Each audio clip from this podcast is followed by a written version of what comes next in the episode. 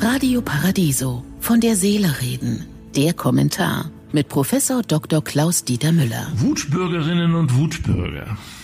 Seiner Wut Luft machen ist das eine, aber das Seit an Seit mit gescheiterten Existenzen, die alternative Fakten schaffen, also Lügen, um durch aggressiven Protest von sich abzulenken, anderen Schuld zuweisen, um das eigene Versagen für sich selbst erträglich zu machen?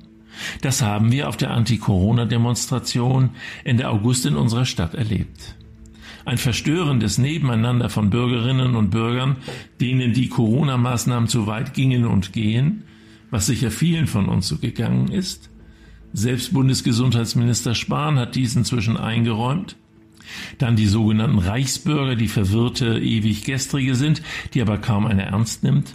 Und dann das Neonazi-Pack und die Mitglieder der sogenannten QAnon-Bewegung, die eine satanische Elite ausgemacht zu haben glaubt, die die Weltherrschaft erlangen möchte und sich dabei an Kindern vergreift. Politiker sind für sie Marionettenabschaum.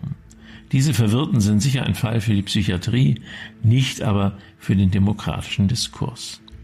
Aber was ist mit den anderen, den etwa zehn Prozent unserer Bevölkerung, also circa acht Millionen Menschen, die Corona-Maßnahmen hinterfragen und sie für übertrieben halten.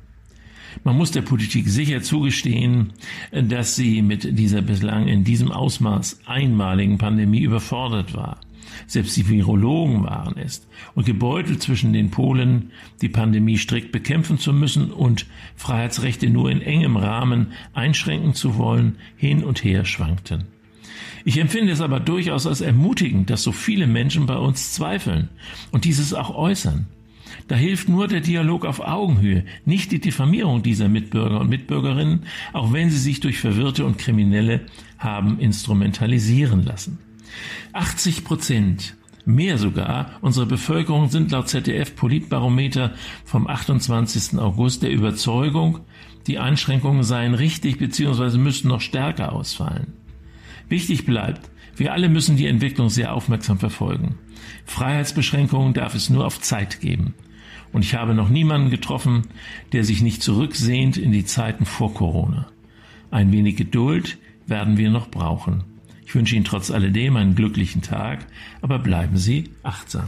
Von der Seele reden mit Politik- und Medienwissenschaftler Klaus-Dieter Müller, Vorstand der Stiftung Christliche Werte leben. Alle Texte zum Nachhören und Nachlesen auf www.paradiso.de.